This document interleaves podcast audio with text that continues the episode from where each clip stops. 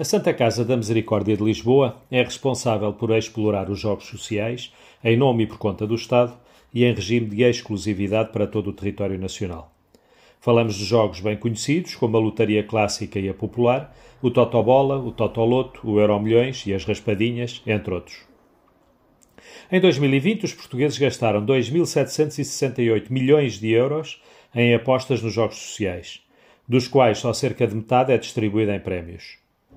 É divulgado que os Jogos da Santa Casa são um dos grandes pilares das políticas sociais do país, porque os resultados dos Jogos Sociais são distribuídos a um vasto conjunto de entidades que intervêm em áreas tão diversas como a promoção da educação, o combate à pobreza e à exclusão social, o apoio à proteção civil, o combate à violência doméstica, à par da saúde, da cultura, do policiamento de espetáculos esportivos e da promoção do desporto escolar.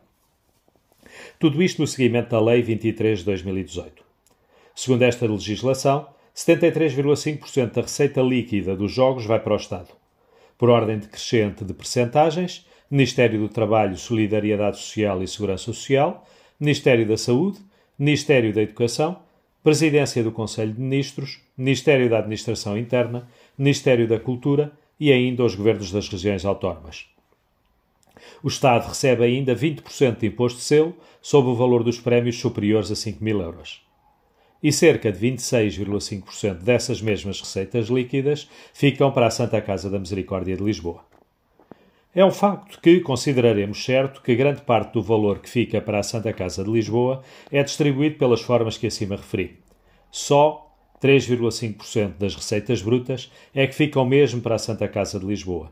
Mas este só é muito. São quase 100 milhões de euros por ano. Não pondo em causa a gestão da Santa Casa de Lisboa, será que esta entidade é única no país a merecer semelhante crédito ao ponto de ter o exclusivo da exploração dos jogos sociais em todo o Portugal?